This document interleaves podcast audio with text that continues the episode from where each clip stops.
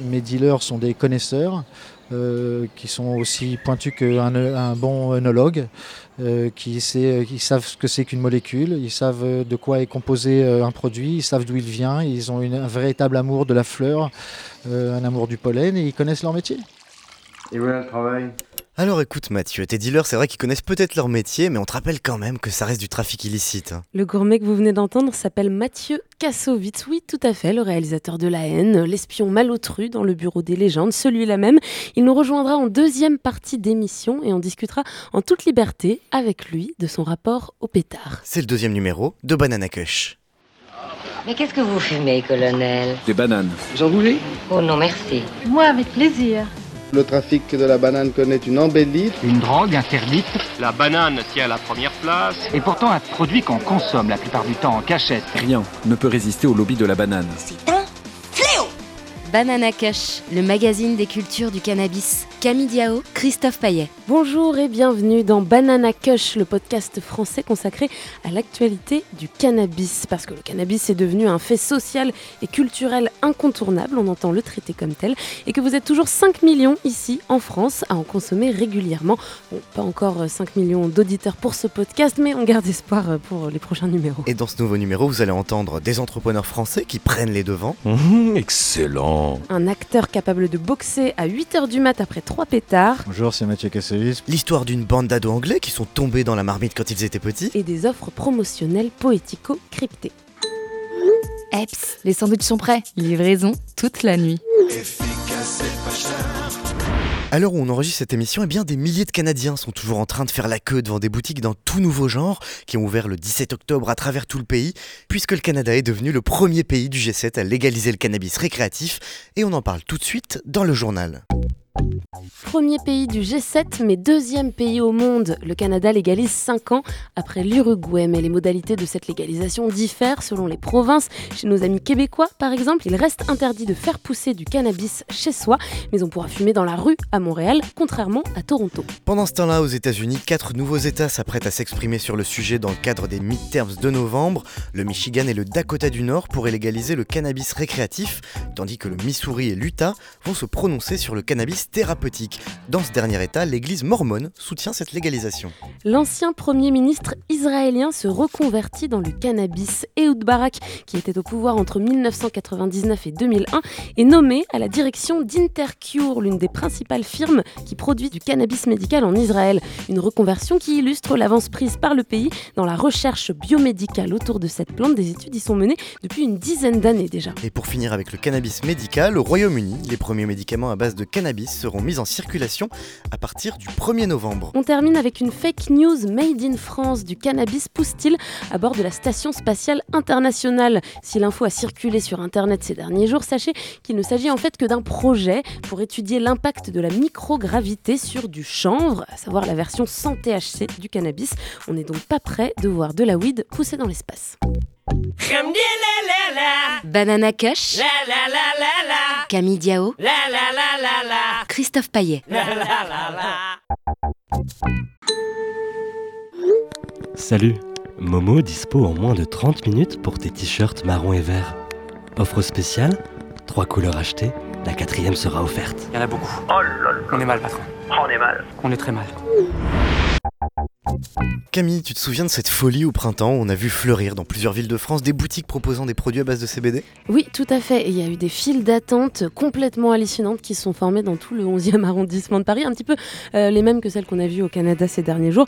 En revanche, ces boutiques, si je me souviens bien, elles ont toutes euh, fermé en quelques jours et certains même des gérants ont été mis en garde à vue. Oui, tout à fait. En fait, le CBD, c'est une molécule qui est contenue dans le cannabis. C'est une molécule qui possède des propriétés thérapeutiques, antidouleurs, des contractions, mais qui n'est pas psychotrope comme le THC. Du coup, il y a un flou juridique en France sur ce CBD et sur le cannabis qui contient moins de 0,2% de THC. Ce qui fait que ça incite pas mal d'entrepreneurs à investir le terrain et à lancer leur business. C'est le dossier de cette émission et on reçoit deux de ces nouveaux entrepreneurs français du cannabis.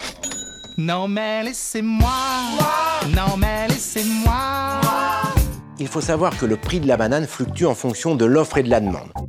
On commence avec Léo, bonjour. Bonjour à vous. Léo, tu t'es donc lancé dans le business du CBD. De quoi il s'agit exactement? Nous, on a monté une, une- une société qui s'appelle French Pharmacy, frenchfarm.ac. Et cette marque, elle a été créée comme une marque de, de- de- de- de bien-être avec la molécule CBD. C'est-à-dire que c'est une extraction de la plante et de cette extraction, on l'incorpore dans des produits du quotidien. C'est en général des produits euh, de saison. Par exemple, on fait des confitures. Euh, au CBD, là c'était l'ananas euh, cet été. Bon, ben, on a fait euh, plein de confitures ananas basilic. Alors, que- comment t'es venue l'idée, en fait, tout simplement, au départ? Comment est-ce qu'on se réveille euh, un matin en se disant, tiens, je vais me lancer euh, dans le business du cannabis? Cette affinité avec la plante, elle remonte bien avant la création de cette Ah oui, depuis la sixième, hein, je crois.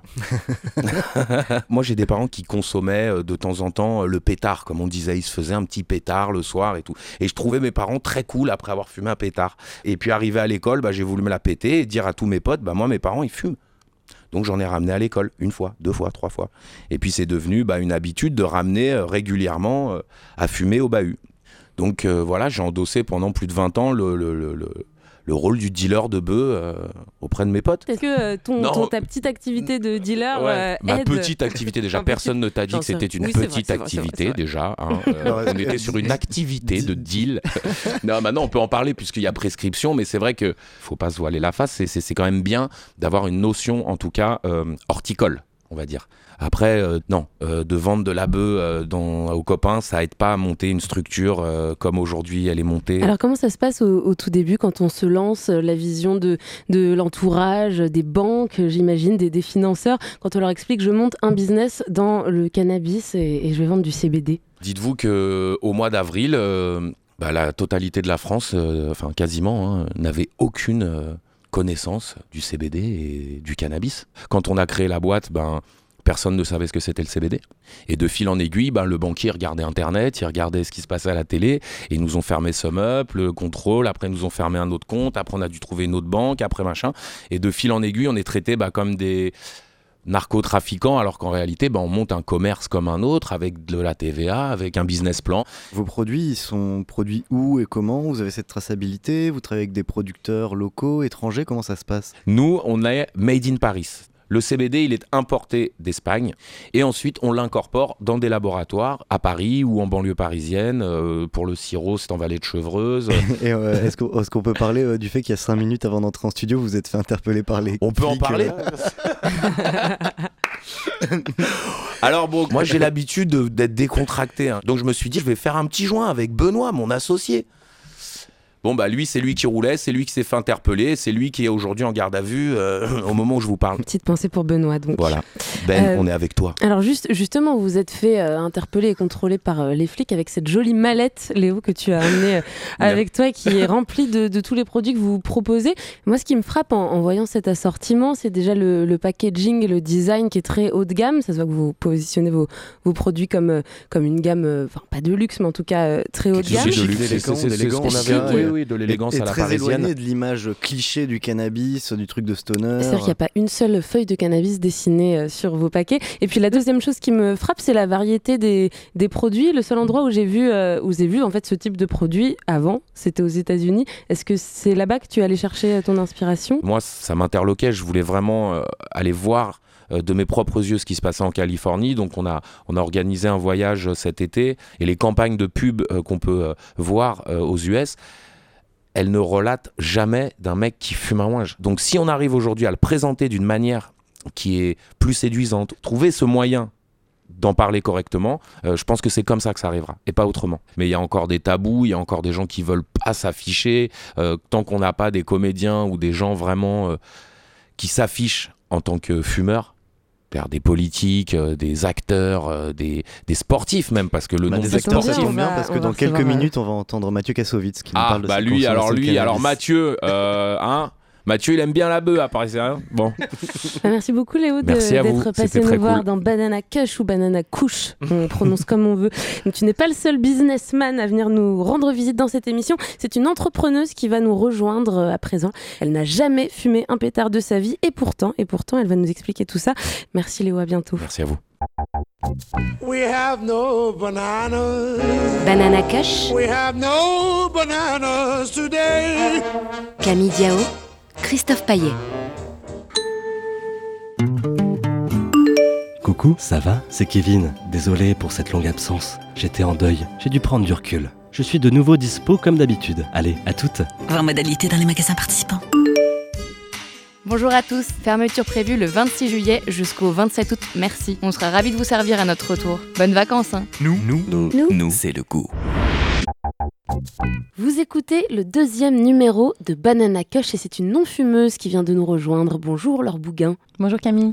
Tout comme Léo qui était avec nous il y a quelques minutes, tu fais partie du petit monde des, des entrepreneurs français du cannabis, mais tu n'as pas du tout le même parcours, pas du tout le même background que lui. Alors pour commencer, raconte-nous un petit peu ce qui t'a amené à t'intéresser à cette plante. Oui, j'ai grandi en Bretagne et moi je connaissais déjà très bien le chanvre puisque mes grands-parents le cultivaient dans l'Ouest. Donc le chanvre, c'est une plante qui fait partie du genre Cannabis sativa, mais c'est une variété euh, qui pousse légalement en France puisqu'une vingtaine de variétés sont autorisées. Donc j'étais assez consciente euh, des bienfaits de la plante. Et j'ai découvert petit à petit les bienfaits de la graine, et notamment sa très très forte concentration en oméga 3 et 6. Donc on va les chercher dans l'alimentation, mais on peut aussi aller les chercher dans la cosmétique. Ocaran s'appelle euh, ainsi parce que ça veut dire je vous aime en breton. Juste pour préciser, je sais pas si on l'a dit, mais Ocaran, donc c'est la marque que tu as créée en fait en tant qu'entrepreneuse. Exactement, okay. Ocaran c'est une marque de soins à base de cannabis sativa, donc qui est le nom de, du chanvre. Et j'ai pas entendu le mot CBD. Est-ce que ça veut dire que c'est encore d'autres propriétés que tu vas chercher dans, dans cette plante? Alors les omégas, euh, on les trouve dans la graine. Le CBD, on le trouve dans la fleur. On a un petit problème en France actuellement, mais qu'on est en train de travailler à résoudre, c'est que le, les agriculteurs, d'après la loi, devraient jeter les fleurs de chanvre. On ne peut pas aujourd'hui avoir du CBD français. Or, nous, on est extrêmement attachés à la production Made in France. Donc, pour l'instant, il n'y a pas de CBD dans les produits. Comme je le disais en introduction, toi, tu n'es pas une consommatrice de cannabis récréatif. En effet, je ne fume pas. Voilà. Par contre, j'ai d'autres utilisations de cette plante. Et ce qu'on oublie malheureusement en France par activisme prohibitionniste, c'est que on n'est pas que sur du récréatif. Il y a tout un champ qui existe autour. Il y a le cannabis médical qu'on connaît très bien dans les pays où c'est légalisé. Puis il y a le chanvre bien-être. Alors, ce qui est marrant, c'est que alors, par rapport à Léo, avec qui on parlait tout à l'heure, qui lui est euh, dans le cannabis depuis qu'il est au collège, comme il nous le disait, entre guillemets, toi, tu as un, un, parcours euh, finalement euh, un peu type des startups d'aujourd'hui, euh, enfin, école de commerce, incubateur, etc. Mmh. Est-ce que le cannabis aujourd'hui, c'est un business comme un autre? C'est un business comme un autre, oui, dans le sens qu'on peut tout à fait en vivre. Après, on, a beaucoup de, freins euh, pour se lancer. Euh, typiquement, nous, euh, on, là, on était à la recherche de, de fonds pour accélérer l'entreprise. Bon, bah, pour trouver un investisseur en France spécialisé dans le cannabis, il faut se réveiller très tôt. Le fait est qu'on n'a pas du tout accès aux outils classiques de vente online. Donc, on n'a pas Facebook Ad, on n'a pas Instagram Ad, on n'a pas YouTube Ad. On est très limité sur AdWords quand on se fait pas bloquer. Ça, tout ça, c'est impossible aujourd'hui. Ça, quand... c'est banni. Et c'est banni par les Américains vivant en Californie, ce qui est assez euh, euh, drôle, en fait, quand, tu, quand tu y penses. Et alternativement, tu parles de chanvre de cannabis, de chanvre de cannabis. Mmh. Alors, euh, quel est le mot qu'il faut employer pour toi? Les, les, mots qu'on choisit donnent nos opinions. En fait, en France, on a complètement diabolisé le mot cannabis pour dire ça, c'est juste la drogue. Mais c'est pas vrai. Puisqu'en fait, la différence qu'on fait en France entre le cannabis ou le chanvre industriel, c'est le pourcentage de THC. Donc, on décide en France qu'en dessous de 0,2%, c'est légal, on a le droit de dire chanvre, euh, c'est sain et il n'y a pas de souci. Puis au-dessus de 0,2, c'est diabolique, c'est de la drogue. Et là, c'est le mot cannabis. Mais cette différence légale de 0,2, elle varie d'un État à l'autre. En Suisse, on parle de 1%. À l'échelle européenne, c'est 0,3. Donc, moi, j'utilise les deux. C'est une vraie volonté. Et c'est assez hallucinant parce que sur les 3-4 derniers mois, on a vraiment vu qu'il y a un momentum. Euh, maintenant, quand on prononce le mot cannabis, c'est sympa, ça génère de la discussion et on est moins montré du doigt. Tu as observé euh, le changement d'image euh... C'est impressionnant. En fait, il y a 80 cannabinoïdes à peu près dans, dans la fleur. Euh, donc on parle tout le temps euh, du THC qui donne des effets psychotropes et euh, du CBD, mais en fait, il y en a plein d'autres. Le CBG, le CBN, le CBV, enfin, il y en a vraiment une quantité infinitésimale. Et il faudrait évidemment aller travailler sur tous. Donc nous, on adorerait pouvoir euh, lancer des études là-dessus, ce soit sur l'eczéma, le psoriasis. Et c'est dommage de ne pas avoir un centre de recherche français sur la question. Ce qu'on dit souvent, c'est que depuis la création de l'Internet, c'est le premier secteur à se restructurer de zéro. Et en fait, euh, on a laissé Internet aux Américains et là, on est en train de laisser le cannabis aux Canadiens. Merci beaucoup, Laure, d'avoir accepté notre invitation dans Banana Kush. Merci à vous. On marque une toute petite pause et en attendant Mathieu Kassovitz, on va retrouver notre chroniqueuse maison, la star de cette émission. J'ai nommé Marie Misset. À tout de suite. Banana Kush.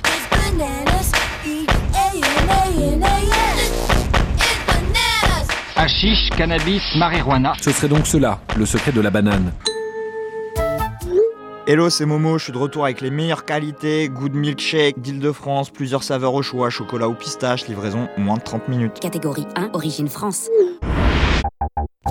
Marie Missé, bonjour. Bonjour Christophe, bonjour Camille. Petit cours d'histoire avec toi aujourd'hui Oui, parce que je me suis dit que pourquoi pas. Est-ce que vous savez, Christophe et Camille, de quand date en vrai l'interdiction de consommation du cannabis en France Je pense que c'est assez tardif, euh, je dirais dans les années 60. Pas, pas tant que ça, mais ça s'est énormément euh, renforcé dans les années 60. En vrai, ça date de 1916 à l'époque, c'était dans un package avec l'opium et la morphine. Mais la loi française a été renforcée en 1939 et ce, deux ans seulement après la Marijuana Tax Act adoptée aux États-Unis. Et l'histoire de cette mesure, elle est assez instructive. Elle intervient seulement quatre ans après la fin de la prohibition aux États-Unis. Vous savez, cette interdiction de vendre et de consommer de l'alcool qui a commencé en 1919. Et ça a eu lieu, donc, ce Marijuana Tax Act, après une campagne médiatique intensive et très violente contre la marijuana. Alors si on fouille dans les journaux de l'époque, on tombe sur des faits divers assez hallucinants qui se multiplient les uns après les autres. Par exemple, une famille entière assassinée par un jeune forcené en Floride. Alors je vous passe quelques détails de l'article.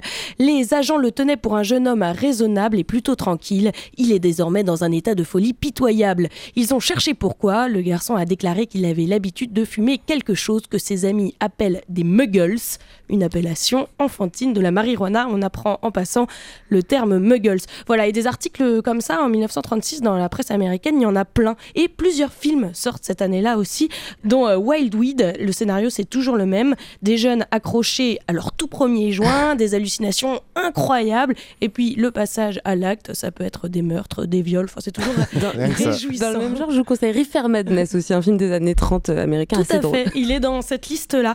Et euh, derrière tout ça, qu'y a-t-il? Eh bien, il y a un homme qui s'appelle Harry Jacob Hensliger, qu'on a appelé à l'époque le McCarthy de la drogue. En 1930, il était aussi le premier commissaire du Bureau fédéral des narcotiques. Le bureau, donc, occupé à faire respecter la prohibition. Il y avait beaucoup d'agents. Alors, on l'a dit tout à l'heure, en 1934, la prohibition prend fin. Les agents fédéraux de ce bureau se retrouvent sans travail.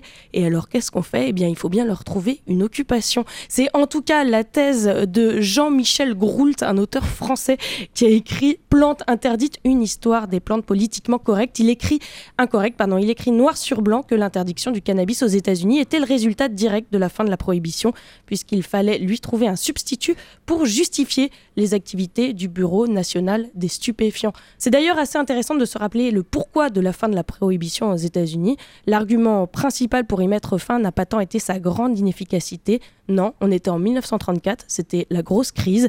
L'immense manque à gagner pour l'État américain dans cette histoire de prohibition était le premier argument massu pour réautoriser l'alcool, un argument qui est pas mal utilisé aujourd'hui aussi dans tous les pays qui font la transition vers la marijuana légale. Mais quel cynisme Merci beaucoup Marie. Au revoir Camille et Christophe. On vous promet Mathieu Kassovitz depuis le début de cette émission. Eh bien, ce n'est pas Mathieu Kassovitz qui vient à Banana Cush, c'est Banana Cush qui va à Mathieu Kassovitz. On l'a rencontré à la terrasse du Mama Shelter, un hôtel parisien, il y a quelques jours.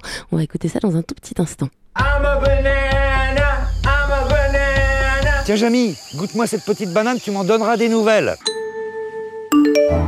Salut les amis, c'est Toto. Désolé pour cette absence de retour tous les jours de 15h à minuit avec au menu off promo pour Amnesia 6,3 grammes et Marron 8,9 grammes. Ça bouge pas. Voilà, à très vite et veuillez SVP me répondre avec un petit ok, c'est cool, bise. Offre valable dès demain et jusqu'au 23 octobre, voire conditions en magasin. Mathieu Kassovitz, bonjour. Bonjour. Merci beaucoup euh, d'avoir accepté notre invitation dans Banana Cush, acteur, réalisateur. Vous êtes de retour cette année dans la peau de l'espion traître malotru dans la série de Canal+, Le Bureau des légendes, dont c'est la quatrième saison. Récemment au cinéma, on a aussi pu vous découvrir euh, en sportif, hein, dans le rôle du sparring partner euh, de boxe, alors que c'est vrai que vous avez jamais euh, caché avoir une hygiène de vie qui n'est pas forcément celle euh, d'un champion de boxe. Euh, vous euh, cachez pas votre consommation assidue de cannabis. Vous êtes quel type de fumeur, Mathieu Kassovitz? Il faut pas que la police s'en serve pour m'arrêter après, quoi. ça le. Non, je suis un gros fumeur. Euh, j'ai eu la chance de pas fumer jeune. J'ai commencé à fumer à 25 ans. Comme tout le monde, on a besoin d'échapper un petit peu à la dure réalité de la vie et arrondir un petit peu les angles. Il y a des gens qui le font avec euh, des médocs, il y a des gens qui le font avec des drogues plus dures, il y a des gens qui le font avec de l'alcool. La majorité le font avec de l'alcool. Moi, personnellement, je bois pas. Le problème du THC, c'est que ça vous met bien si vous êtes bien, ça vous met mal si vous êtes mal. Donc, euh, c'est quelque chose qui doit s'apprendre. Euh, on réagit pas tous de la même façon au même produit.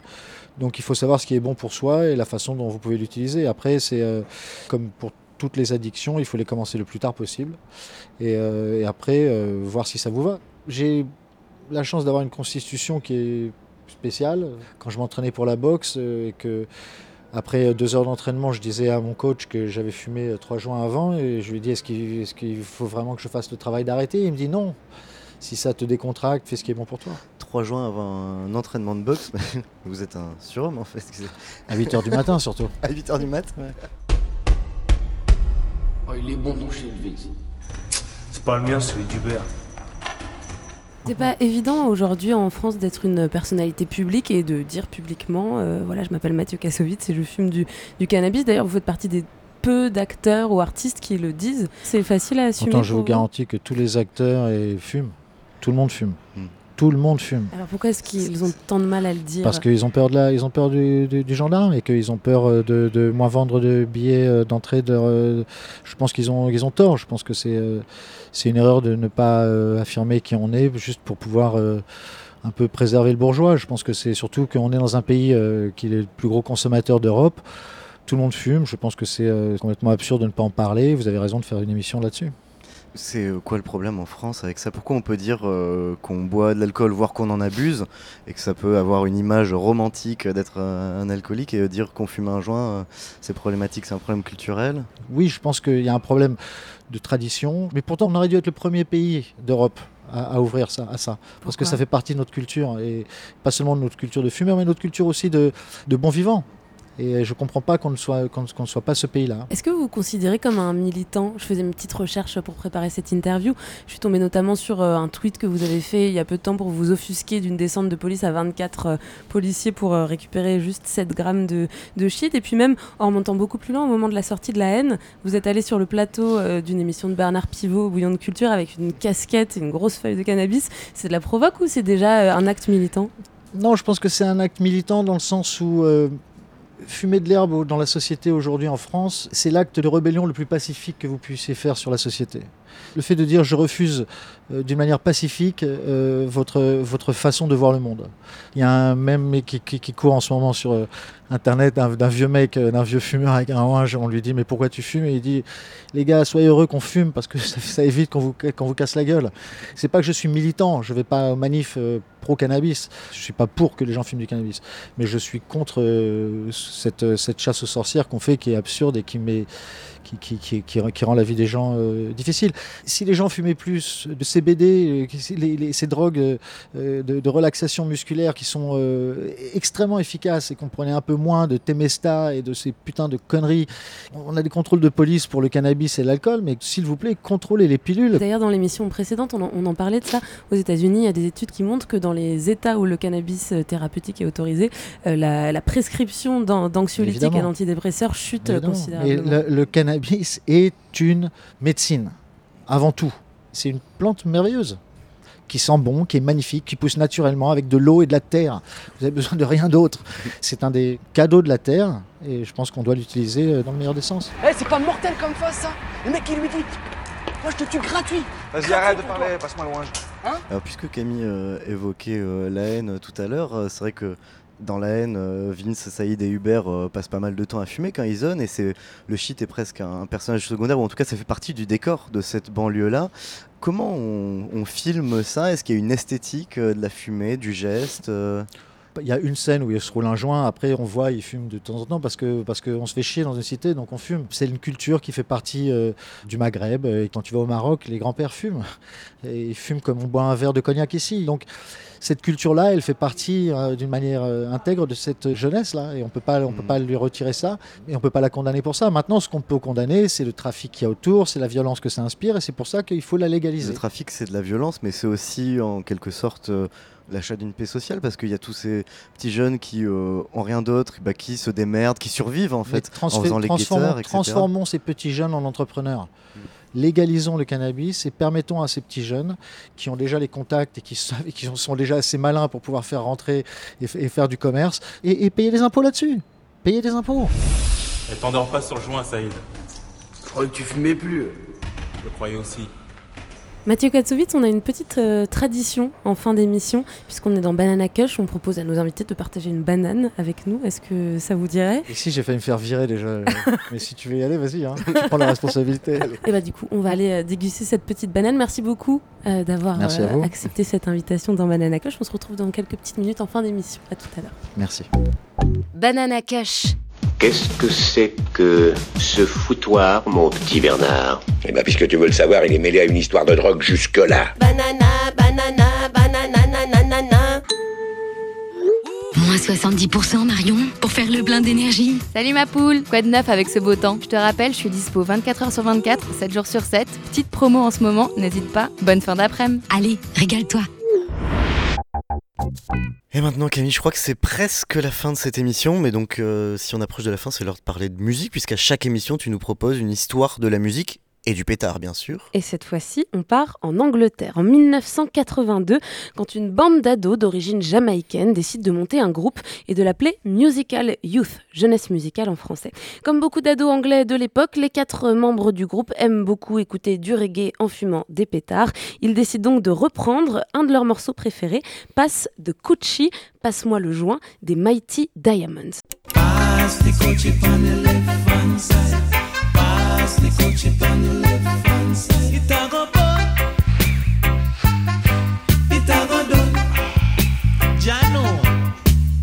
Sauf que tout ça risque bien de déplaire à la BBC, la radio nationale anglaise, réticente à toute promotion de la drogue à son antenne, mais tout de même incontournable pour se faire connaître. Ni une ni deux, passe de Cucci, passe-moi le joint, devient passe de Dutchy, passe-moi la marmite, et toutes les références à l'herbe sont effacées de la chanson pour être remplacées par le mot food, nourriture. Résultat, les censeurs n'y voient que du feu et le titre finira numéro 1 des charts dans 5 pays différents, glanant même au passage une nomination aux Grammy Awards. Donc ce que tu es en train de nous dire, c'est qu'un morceau qui parle de marmite et de soupe peut devenir un tube. Évidemment, le public n'est pas aussi dupe que la BBC et euh, saisit assez rapidement le sens originel du morceau. D'ailleurs, le mot Dutchy est ainsi entré dans l'argot britannique et désigne aujourd'hui un blunt, c'est-à-dire un joint roulé dans une feuille de cigare. Beau pied de nez à la censure. Exactement. Alors on écoute cette soupe tout de suite, Musical Youth, passe de Dutchy. This generation rules the nation with version.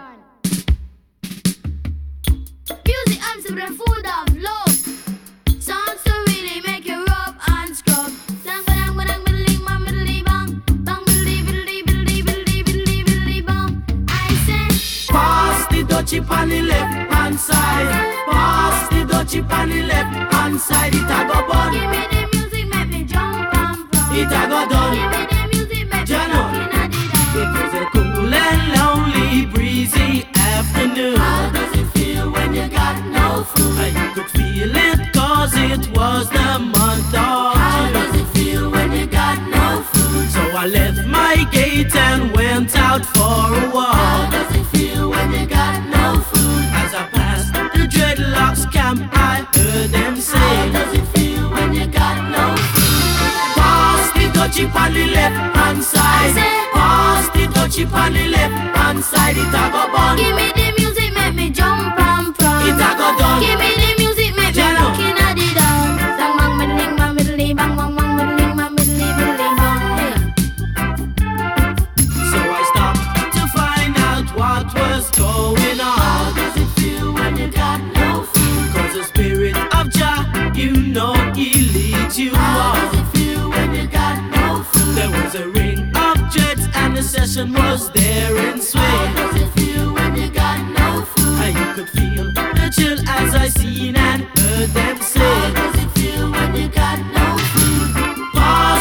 Pass dutchie on the left hand side. Pass the dutchie on the left hand side. It a go fun. Give me the music, make me jump and from. It a go done. Give me the music, make me looking at the dawn. Come me say listen to the drum and me say listen to the bass.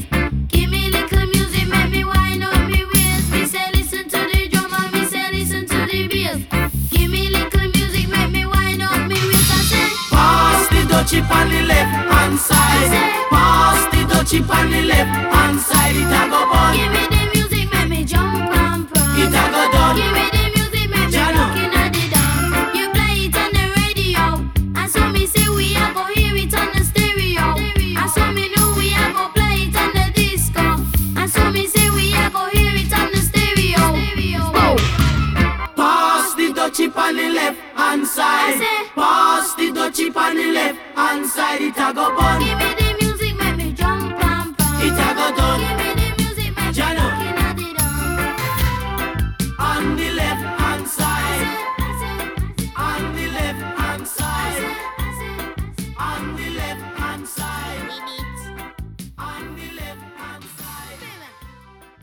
Banana Kush. Tu transportes de la Marie, n'est-ce pas?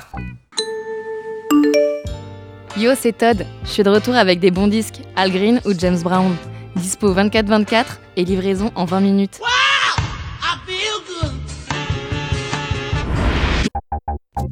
Ah, la poésie, des textos de dealers, des métaphores, des analogies, des figures de style, en veux-tu, en voilà. C'est toujours très créatif, mais pas toujours simple à décoder. Sauf pour les flics, a priori, hein, personne n'est dupe. Enfin bon, c'est pas grave, c'est l'art pour l'art, hein, c'est pour la beauté du geste. On va dire ça. Cette émission touche donc à sa fin. Enfin presque, il faut pas oublier Mathieu Kassovitz qui nous attend toujours, parce que c'est la tradition, c'est une institution presque, c'est la banane de fin avec notre invité, alors restez bien jusqu'au bout pour en profiter. C'était Christophe Paillet. C'était Camille Diao et c'était aussi Charlène Noyoux à la réalisation que vous n'entendez pas, mais sans qui ce podcast ne serait que l'ombre de lui-même. C'était Banana Kush. Et on vous dit bye bye. Salut.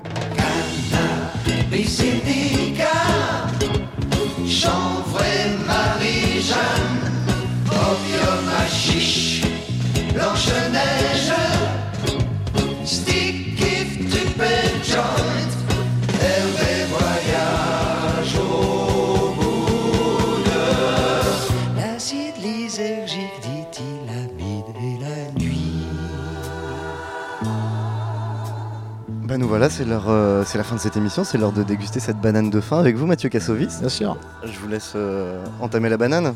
Ça sent pas la banane, ça. Banane. Alors est-ce qu'elle est correcte cette banane quand même? Elle est bien mûre? Ça va. Ça fait son effet. Banana Kush. La consommation de cannabis est illégale. La consommation de cannabis est illégale et dangereuse pour la santé. Information et prévention sur dragueinfoservice.fr.